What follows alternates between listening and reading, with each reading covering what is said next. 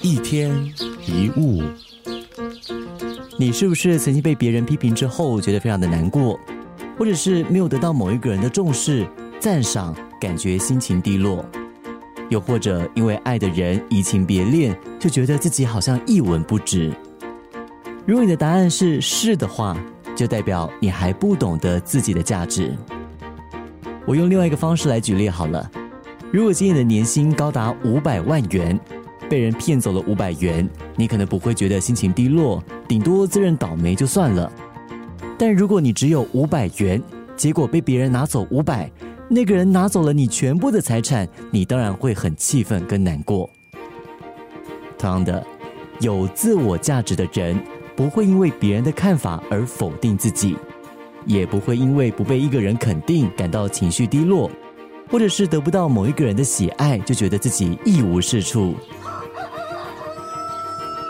有一个生长在孤儿院的小男孩，常常很悲观的问校长：“像我这样没有人要的孩子，在这个世界上有什么价值呢？”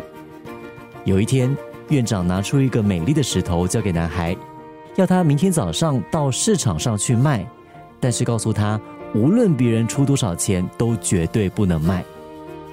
第二天。男孩拿着石头蹲在市场的角落，很多人对这个石头感兴趣，而且价格越出越高。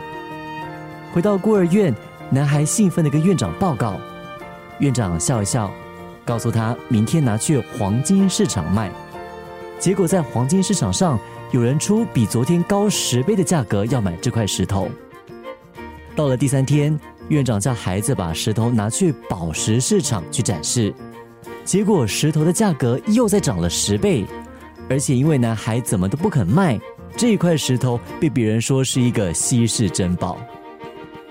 回到孤儿院，院长望着那个男孩说：“人的价值就好像这一块石头，在不同的环境就有不同的价值。只要你看重自己，自我珍惜，你的生命就有价值。自我价值是由我们自己决定的。”而不是来自于别人的评价，或者是把别人的价值当做是自己的。一天一物，有自我价值的人不会因为别人的看法而否定自己。